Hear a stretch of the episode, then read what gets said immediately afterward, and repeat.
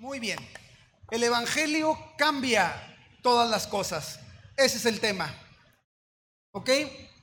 El Evangelio lo cambia todo. Muy bien. La verdad central en lo que nos vamos a enfocar esta mañana.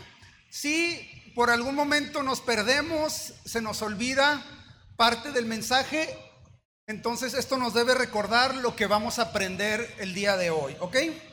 Muy bien. Una vida centrada en el Evangelio es lo más importante en nuestra fe, en nuestras vidas y en nuestras comunidades. Significa una vida donde el cristiano experimenta una dependencia continua en la obra de Cristo, que lo, que lo protege de depender de las suyas. Muy bien, un recuento de lo que vimos la semana pasada. Vimos en el Gálatas capítulo 1 y hoy vamos a ver Gálatas capítulo 2, ¿ok? Vamos a ver desde el versículo 11 al 21. Tal vez no abordemos todos, pero sí los versículos más sobresalientes. Pueden ir buscando Gálatas capítulo 2 y ahorita lo vamos a leer juntos, ¿ok? Para que nos alineemos y estemos en el mismo pensamiento, ¿les parece? Gálatas 2, si usted trae Biblia física o prefiere digital o el celular, abran su Biblia en Gálatas capítulo 2. Ok, es la continuación de lo que vimos la semana pasada. Muy bien. A manera de introducción, vimos que Pablo defiende el Evangelio, ¿verdad? Defiende su apostolado y defiende y define el Evangelio. Pablo apologéticamente y apasionadamente da su defensa de su apostolado, ¿verdad? Prácticamente habla de Pablo su vida, cómo Dios lo llamó, cómo Dios lo escogió y cómo Dios lo llamó como apóstol a predicar a los gentiles. Entonces Pablo defiende la verdad del Evangelio y define el Evangelio. No es que Pablo le quite al Evangelio o le agregue algo más.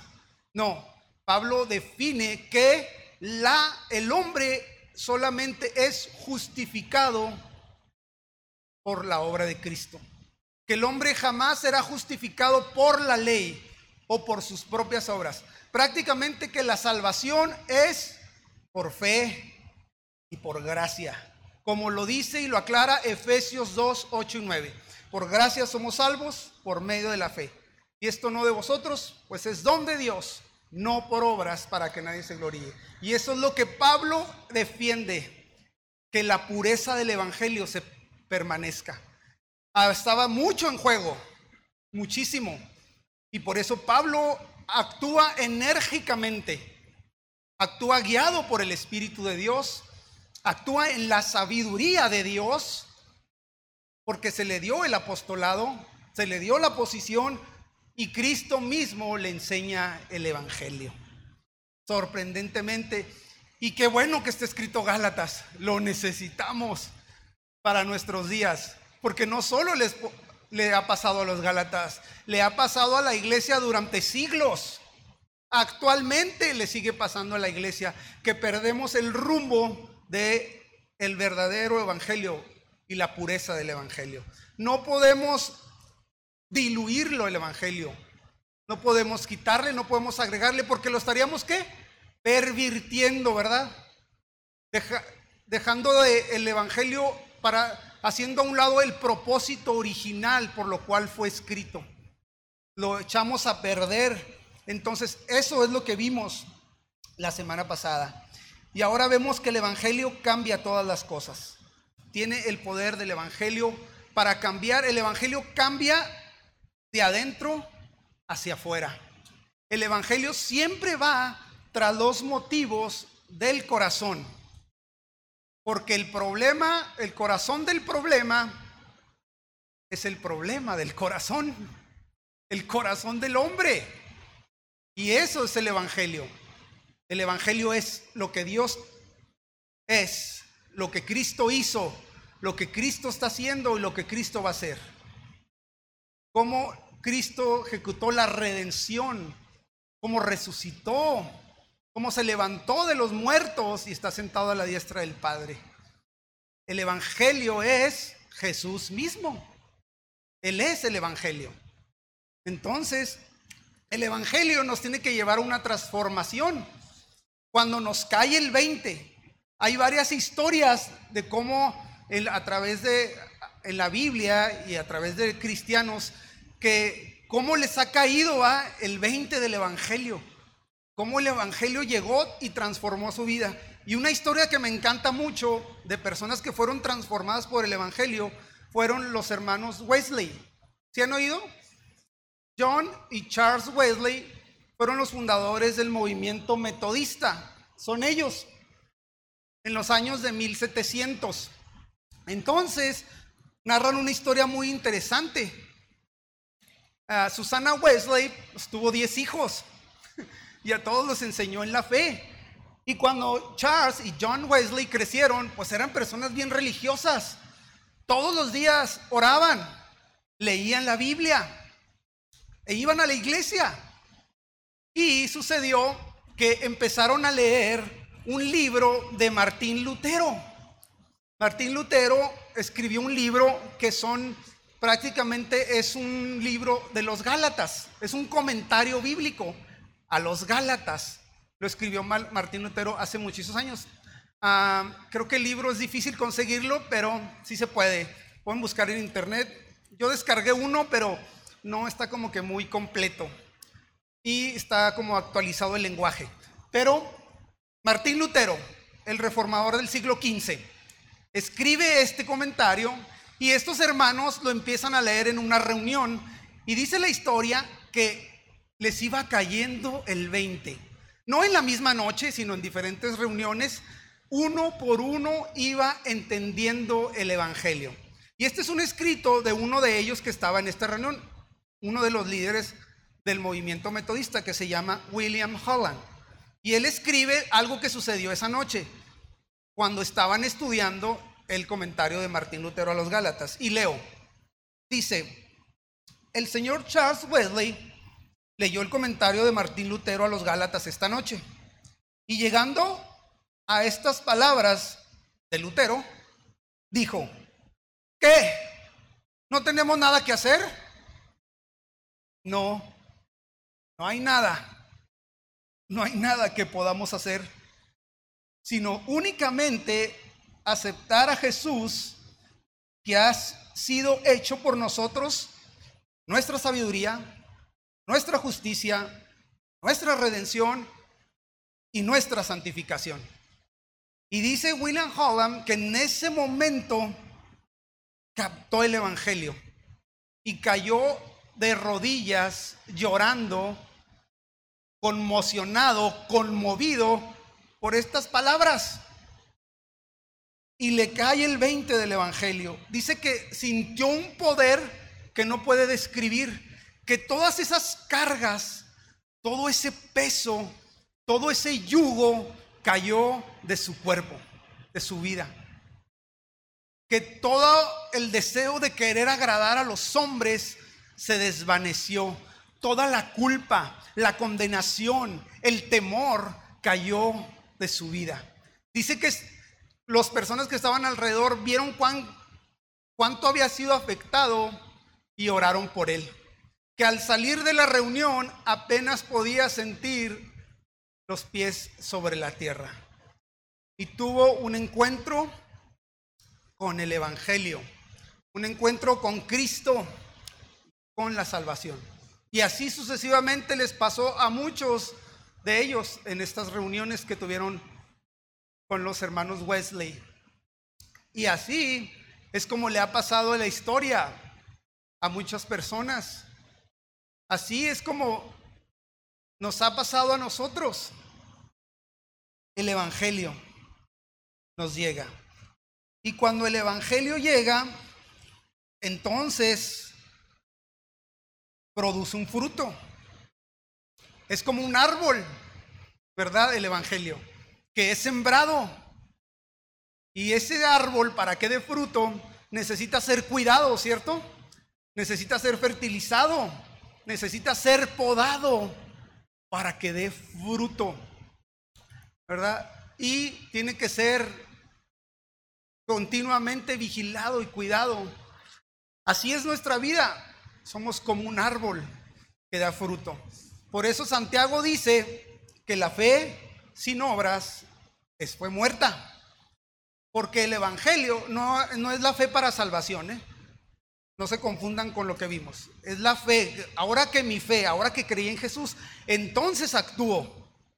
Esa fe en Cristo me lleva a las buenas obras. Me lleva a actuar. Me lleva a amar. Me lleva a perdonar. ¿Ok? Muy bien. No podemos diluir el Evangelio. No podemos quitarle y agregarle. Es como si usted va al Museo del Louvre en París, Francia y ahí está la Mona Lisa, ¿verdad? Está en la sala más grande de este museo inmenso, es el museo más visitado a través del mundo. Tiene como 3.000 o 4.000 exposiciones, es un museo enorme y ahí está la Mona Lisa de Leonardo da Vinci. Imagínese que usted va al museo ahí en Francia y usted se le ocurre, ¿verdad?, agregarle algo a la Mona Lisa. Ay, se ve medio demacrada, déjame le pongo más labial déjame le pongo un moñito en el cabello. O sea, probablemente usted y yo estaríamos en la cárcel si haríamos algo así. Es arruinar, arruinaríamos la obra maestra. Es lo mismo que los judaizantes hicieron. Pervertir el evangelio, ¿verdad? Con su legalismo, con la salvación a través de las obras. Muy bien. Número uno, vayamos a leer el texto antes de que me pierda, porque ya estoy avanzándole. ¿Están listos? Vamos a leer y luego vamos a entrar a los versículos que más, más sobresalen en esta carta. Eh, Gálatas 2, versículos 11 al 20. Muy bien.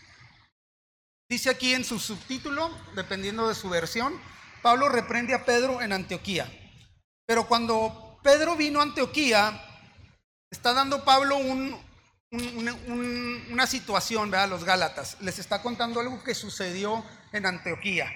Pero cuando Pedro vino a Antioquía, le resistí cara a cara porque era de condenar. Pues antes que viniesen algunos de parte de Jacobo, comía con los gentiles.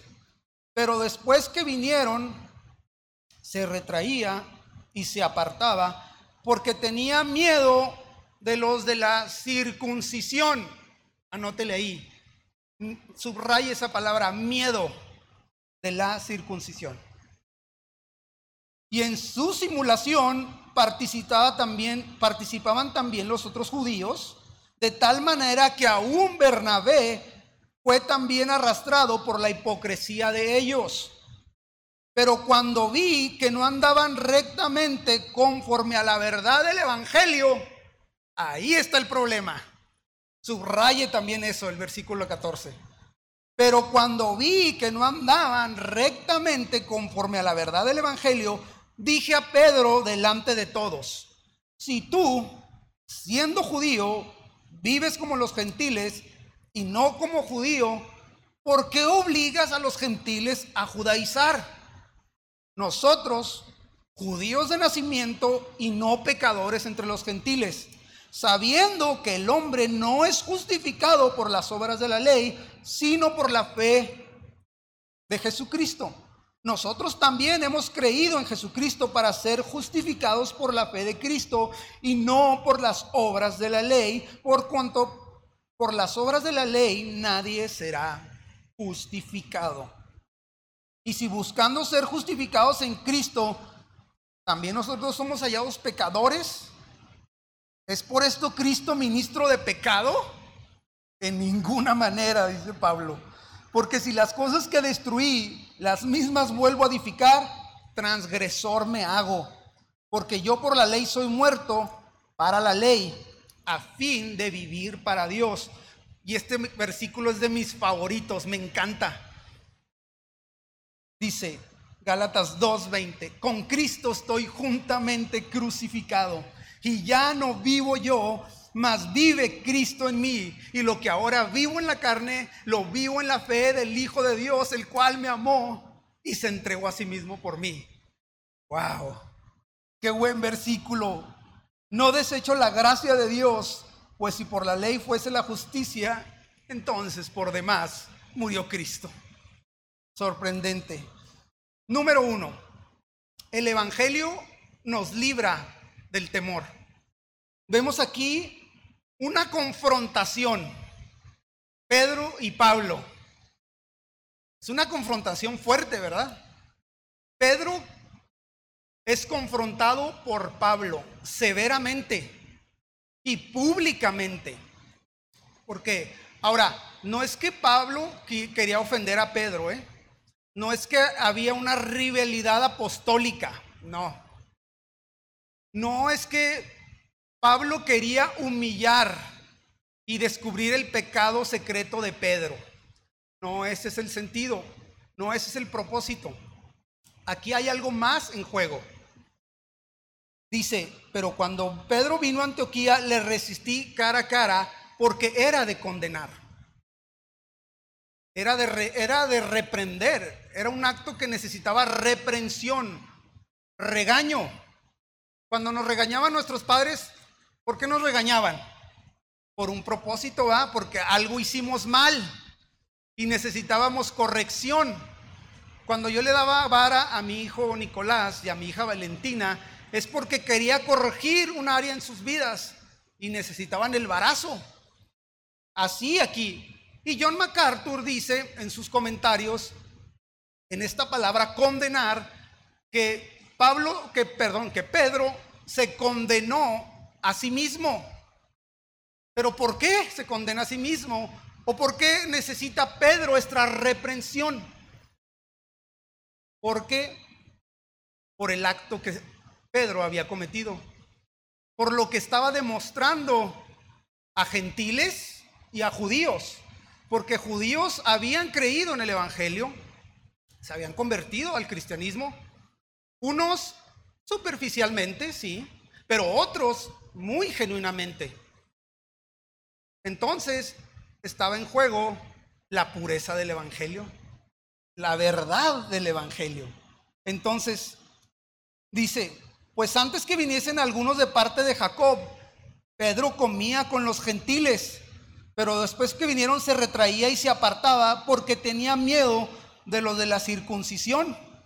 Aquí está, o sea, ese es lo sorprendente, ¿verdad? Una de las sorpresas es que Pedro comía con los gentiles.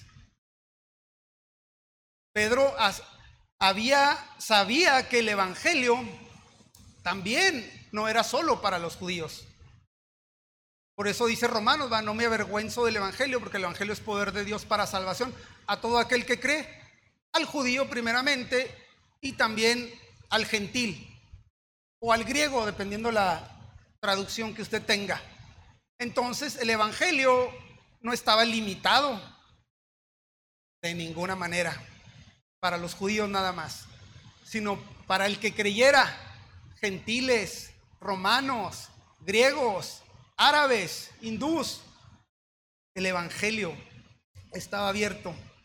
Entonces los gentiles reciben el Evangelio y Pablo tiene temor del hombre.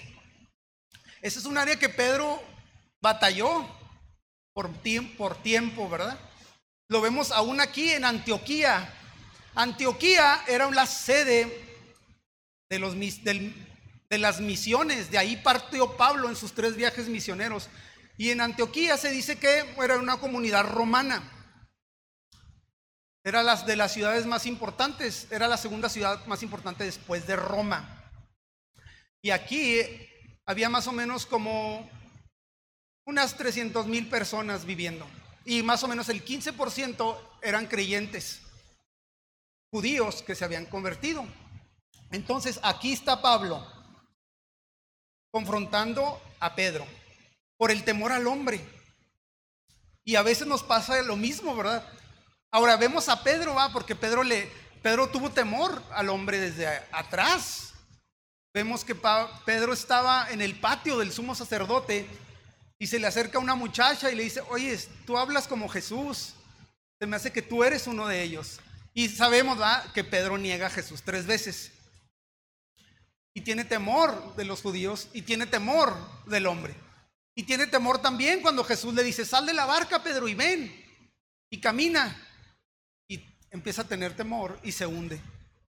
Y a veces el temor del hombre Por eso les decía la semana pasada y les confesé mi pecado, del cual a veces cogeo, que es la mentira.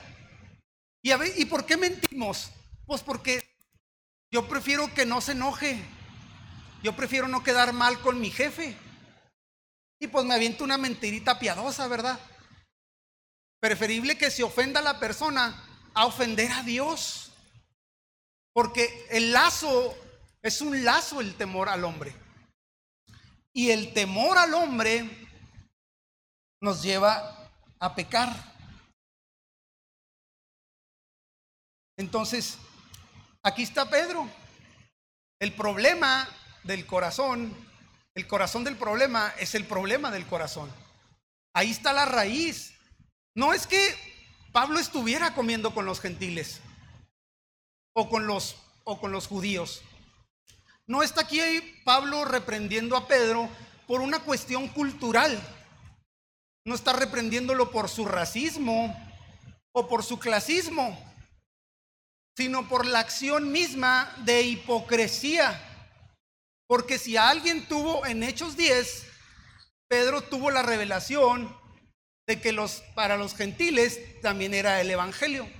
Ustedes los pueden leer en su casa, pero Pedro en Hechos 10 tiene una revelación de un lienzo, una visión. Entró en éxtasis, así dice Hechos 10, usa esta palabra. Y Pedro tuvo la visión de un lienzo, una lona. Y había reptiles, aves. Y Dios, Jesús le dice, Pedro, mata y come. Y Pedro contesta, no, no, yo soy judío. Yo no pecaría, yo nunca he comido un alimento que me contamine. Y Jesús le responde, no llames, yo no he comido cosa común y vil. Y Jesús le responde, no llames común y vil a lo que yo he limpiado. Y tuve una visión, Cornelio, un romano, que, que era piadoso en Dios y oraba, y mandan a hablar a Pablo. Y Pablo tiene ahí, Pedro, perdón, tiene la revelación de que el Evangelio también es para los gentiles. Entonces aquí está, se retraía Pedro porque tenía miedo de los de la circuncisión. Y en su simulación participaban también los otros judíos, de tal manera que aún Bernabé fue arrastrado por la hipocresía de ellos. ¿Cuál es el problema aquí? Es que Pedro, al estar haciendo lo que hacía, al, al momento de que los los judíos llegaron a Antioquía, Pedro dejó de juntarse, ¿va? Con los gentiles.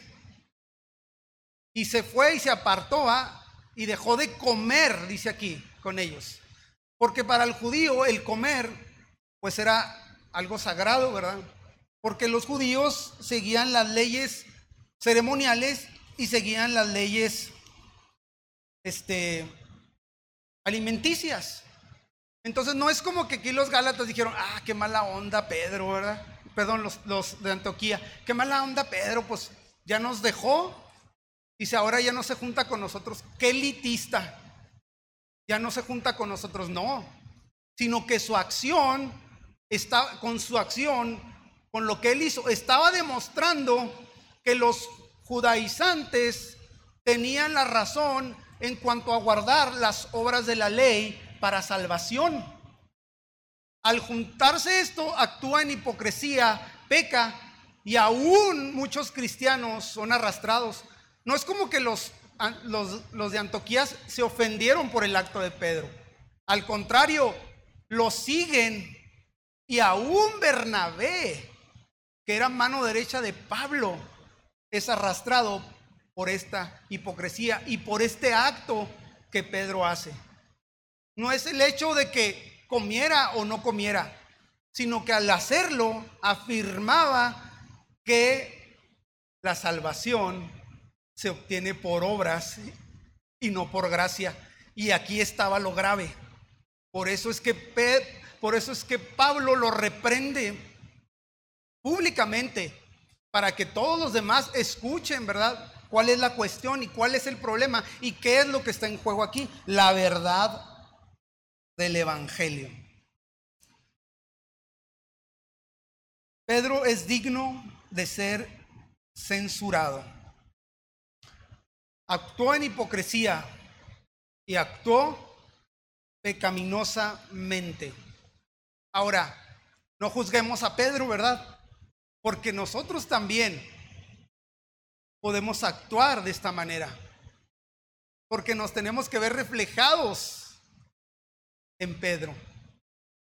Cuando queremos agradar al hombre en vez de agradar a Dios.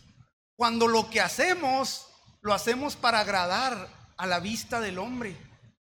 Cuando las cosas buenas como orar, ayunar, dar ofrenda o diezmo, lo hacemos como para querer agradar, como para querer ganarnos por obras la justicia de Dios, algo que se nos ha otorgado solamente por gracia y por los méritos de Cristo. Son cosas buenas y legítimas. No estoy diciendo que no oremos, que no ayunemos y que no ofrendemos. Pero a veces lo hacemos porque queremos agradar al hombre, porque queremos ganarnos el favor de Dios. Y ese es el problema del hombre, que se quiere salvar a sí mismo. Adán y Eva se querían salvar a sí mismos. Caín mató a Abel porque ofreció una ofrenda que no fue agradable a Dios. Lo quería hacer por su esfuerzo humano. Y no se trata de nuestro esfuerzo. Se trata de lo que Cristo ya hizo, ya ha hecho por ti y por mí. Y es por eso que ahora lo hacemos, porque con el entendimiento del Evangelio es que ahora actuamos para buenas obras. Eso es el Evangelio. Nos libra del temor al hombre. Dice Proverbios, aquí lo tengo, 29-25, el temor al hombre es un lazo, pero el que confía en el Señor estará seguro o está seguro. Entonces, aquí vemos en los primeros versículos, Pablo actúa de manera correcta, exhorta, reprende por una, con una razón lógica, con sentido. ¿Por qué? Versículo 14. Pero cuando vi que no andaban rectamente conforme a la verdad del Evangelio, dije a Pedro, si tú, siendo judío, vives como los gentiles, y no como judío, ¿por qué obligas a los gentiles a judaizar? Aquí está. Número dos. ¿Cómo el Evangelio cambia todo? Fíjense, fíjense a Pablo cómo está agitado, o sea, escuchen la expresión, o sea, cómo la narrativa nos dice que Pablo lo exhorta enérgicamente, diciéndolo, Pedro, no puedo creer, o sea, ¿es en serio?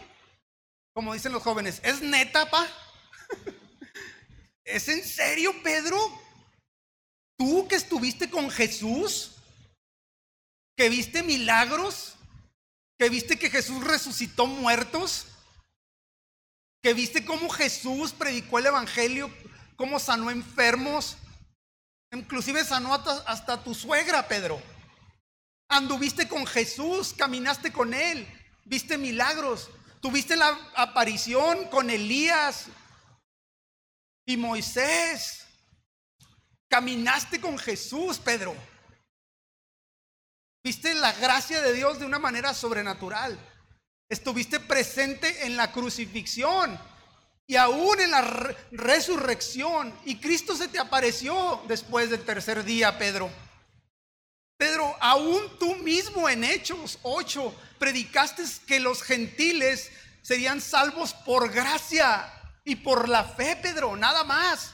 No por las obras de la ley, no por judaizar, no por guardar los alimentos, no por guardar las reglas, no por guardar las leyes. Todo eso es una carga, Pedro, que ni tú mismo puedes llevar. ¿Por qué? Si tú no puedes cargar con esto, Pedro, ¿por qué tú obligas a los gentiles a judaizar. Te reprendo, estás mal. ¿Por qué pones cargas y yugos que tú mismo no puedes ni llevar, Pedro? Es como Jesús les dijo a los fariseos, ustedes recorren millas para ser un prosélito, un seguidor, para ser, una, para un, un discípulo, pero lo hacen cien veces más hijo del infierno que ustedes. Le dice, le dice, despierta Pedro, tú estuviste ahí. Inclusive tú escuchaste cuando Jesús les dijo a los fariseos que, comer con las manos sucias no contamina al hombre. Lo que contamina al hombre es lo que sale de su corazón, lo que sale de sus pensamientos y de su boca. Eso es lo que contamina. Pero lo que tú y yo podamos comer, sea carne de puerco, sea tomar café, sea tomar, comer una chuleta, un ribeye, lo que tú quieras, esos alimentos no contaminan al hombre. Lo que contamina es lo que hay adentro, Pedro. El corazón. Entonces se queda sorprendido el apóstol Pablo. No lo puede aceptar. Aún Pedro le dice, tú predicaste y tu misma sombra sanó a los enfermos. Dios te usó en el Pentecostés, Hechos 2. Si tú lees el libro de los Hechos, está dividido en dos partes. La primera, la vi, el ministerio del apóstol Pedro, y la segunda parte habla del apóstol Pablo. Dos de los más grandes apóstoles. Y aquí está Pedro siendo confrontado por esta situación tan peligrosa, muy peligrosa. Pedro, ¿es verdad? que después de que Jesús te liberó, rompió las cadenas del pecado en tu vida, te hizo verdaderamente, porque la Biblia dice, conocerás la verdad y la verdad te hará libre. Tú has sido libertado de las cadenas del pecado, Pedro. ¿Cómo es que ahora quieres volver a ser otra vez preso de estas leyes, de estas cargas humanas, de estas reglas impuestas por hombres que no te llevan a la libertad del Evangelio, que no te hacen libre para nada, sino que te esclavizan y te ponen un yugo que no puedes sobrellevar. Y que ese yugo de esclavitud, Cristo ya lo cargó. Cristo ya lo perdonó. Cristo ya lo cargó en la cruz todas esas leyes. Cristo cumplió la ley, dice Hebreos, al pie de la letra. Fue el único que lo pudo hacer. En su obediencia, ¿verdad? Fue obediente hasta la muerte y muerte de cruz. Y obedeció perfectamente la ley. ¿Por qué? Porque la hizo por ti por mí. Porque tú y yo no podíamos obedecer la ley ni una tilde. Pero Jesús lo hizo por nosotros, para presentarnos ante Dios puros, sin mancha, sin pecado. Eso, eso pagó Cristo, eso lo hizo Cristo ya, Pedro. ¿Por qué quieres volver a los mismos rudimentos? Y le dice, nosotros judíos de nacimiento, porque Pablo también era judío, había nacido en una familia judía. Pablo era judío de padres. Nosotros judíos de nacimiento y no pecadores entre los gentiles, sabiendo que el hombre no es justificado por las obras de la ley, sino por la fe de Jesucristo. Nosotros también hemos creído en Jesucristo para ser justificados por la fe de Cristo y no por las obras de la ley, por cuanto por las obras de la ley nadie será justificado. Wow. Y si buscamos ser justificados en Cristo, ¿También nosotros somos hallados pecadores? Dice Pablo, en ninguna manera. Cristo ya nos perdonó. Cristo ya nos limpió. Sí, seguimos en esta carne, ¿verdad? Seguimos en esta lucha. Por eso decimos que somos pecadores. Siendo aún pecadores, Cristo murió por nosotros. Porque estamos luchando contra el pecado. Estamos batallando porque estamos en carne viva. Aún no hemos sido glorificados, por favor. Somos hombres, somos humanos y seguiremos batallando y luchando con el pecado. Pero Cristo ya pagó. Cristo ya nos redimió de la maldición de la ley. Cristo ya nos justificó ante Dios. Él se hizo justicia. El que no conoció pecado, por nosotros se hizo pecado, para que fuésemos hechos justicia de Dios en Él. ¡Wow! Te justificó Dios a través, Dios te justifica con Dios. A través de Jesucristo eres justificado. La justicia la pagó Jesucristo, el justo por los injustos. Esa justicia, ese peso de condenación por el pecado que estaba destinado para ti y para mí, porque el Evangelio te hace, te arruina. El Evangelio te lleva, ves a este Dios grande, grande, grande, inmenso, inmenso, y nosotros chiquitos.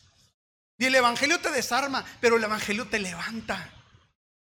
Te hace sentir amado, te hace sentir privilegiado, te hace sentir agradecido y perdonado. Y dices, ¿cómo yo? Siendo yo, Nicolás Vázquez, tan pecador. ¿Cómo Cristo me pudo perdonar? ¿Qué hay de bueno en mí para que Cristo me justificara delante de Dios? Entonces, toda la ira de, de Dios contra la humanidad, todo el juicio cayó sobre Jesús. Toda la justicia que necesitábamos nosotros presentar ante Dios y que no podíamos darla, se le otorgó a Jesucristo. Y es por eso que se nos imputa esa justicia, se nos otorga, se nos da por gracia, por gracia, por gracia y por fe. Por creer, amén a eso, porque es palabra de Dios y no solamente mis palabras, es la verdad del Evangelio, amén a eso. Sí, porque por medio de Jesucristo somos hallados justos. Por eso el justo por la fe vivirá la justificación de parte de Dios. Y luego el Evangelio nos lleva a la vida práctica. Por eso es que podemos amar a todos. Podemos perdonar todo. Sí. Hasta una infidelidad, hermano. Hasta una infidelidad de su cónyuge. Sí. Porque ese es el poder del Evangelio que nos lleva el cambio de adentro hacia afuera. Es por eso que ahora podemos amar, perdonar. Es por eso que el Evangelio nos lleva ahora sí a la práctica. salimos de la teoría, ¿verdad? Porque ¿qué dice Santiago? Santiago 1, 22.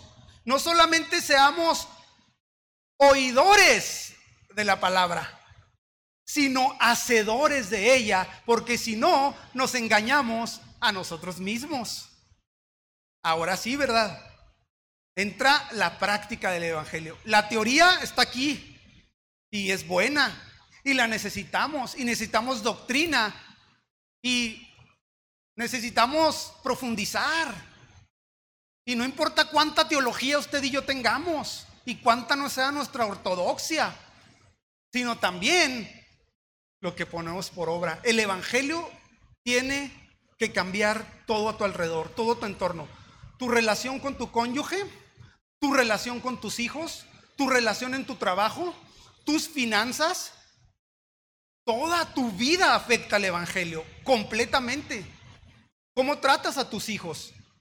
¿Cómo está, cómo está el ambiente en tu hogar? ¿Es tenso? ¿Te enfadas? ¿Te enojas? ¿Por qué entramos en ira? Es que me hizo enojar. No, la ira tiene un problema y hay que ir a la raíz del problema. Y el Evangelio nos lleva a la raíz de cada problema. La ira, como el orgullo, por, poniendo ejemplos, ¿verdad? El resentimiento, la ira, el orgullo, la vanagloria, el querer agradar a los hombres, el querer agradar a tu jefe, laboralmente hablando, el querer agradar al hombre. Pero el Evangelio transforma nuestro corazón, renueva nuestra mente y ahora sí actuamos en base a lo que Cristo ya hizo y lo que hemos entendido del Evangelio. Y por eso nos lleva a la práctica. Pues el Evangelio es totalmente práctico, es totalmente simple. Y, y déjenme decirle que llevarlo a la práctica no es fácil. Déjenme darles un ejemplo. Yo estábamos en un pueblo, allá en Morelos, donde todos cierran a las 8 de la noche. No hay nada. Son las 10 de la noche. Y mi hija Valentina me sale con la noticia de que necesita llevar un trabajo. Era domingo. Y al día siguiente, en esos pueblos no hay nada. Y aparte estábamos lejos, un poquito retirado de la ciudad. Y empieza a llorar que porque el trabajo, que la cartulina, que los colores, que lo que le pidieron para el trabajo y que lo... Empieza a hacer berrinche. Y yo me empiezo a enojar. Y como el anuncio ese, si se acuerdan, padres, cuenta hasta 10. ¿Se acuerdan? Respira profundamente y cuenta hasta 10. Y dije, me las vas a pagar, mocosa. Vas a ver lo que es. Empiezo a buscar la vara. Pero ahí me cae el 20. ¿Vas a practicar el evangelio? ¿O vas a, vas a ir con, tus, con tu propia ley? y me cae el Evangelio. Y llego y le digo, ¿sabes qué, Valentina? Vamos a hablar, siéntate. Tú y yo somos iguales. Nos gusta procrastinar. Nos gusta verlo, ver un video en YouTube, jugar, ver deportes, hacer lo, lo que nos gusta hacer, ¿verdad?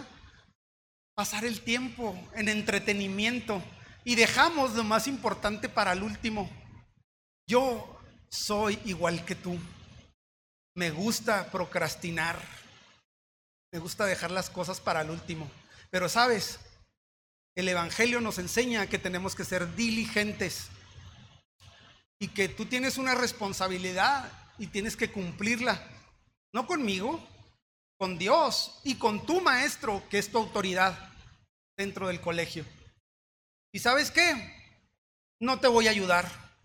No voy a agarrar y voy a salir y a buscarte las cartulinas y todo el material que necesitas. No lo voy a hacer.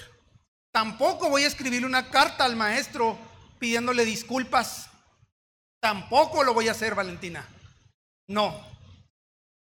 Tú vas a confrontar, tú vas a enfrentar tus consecuencias. Pero quiero decirte algo, mi amor. Hay gracia.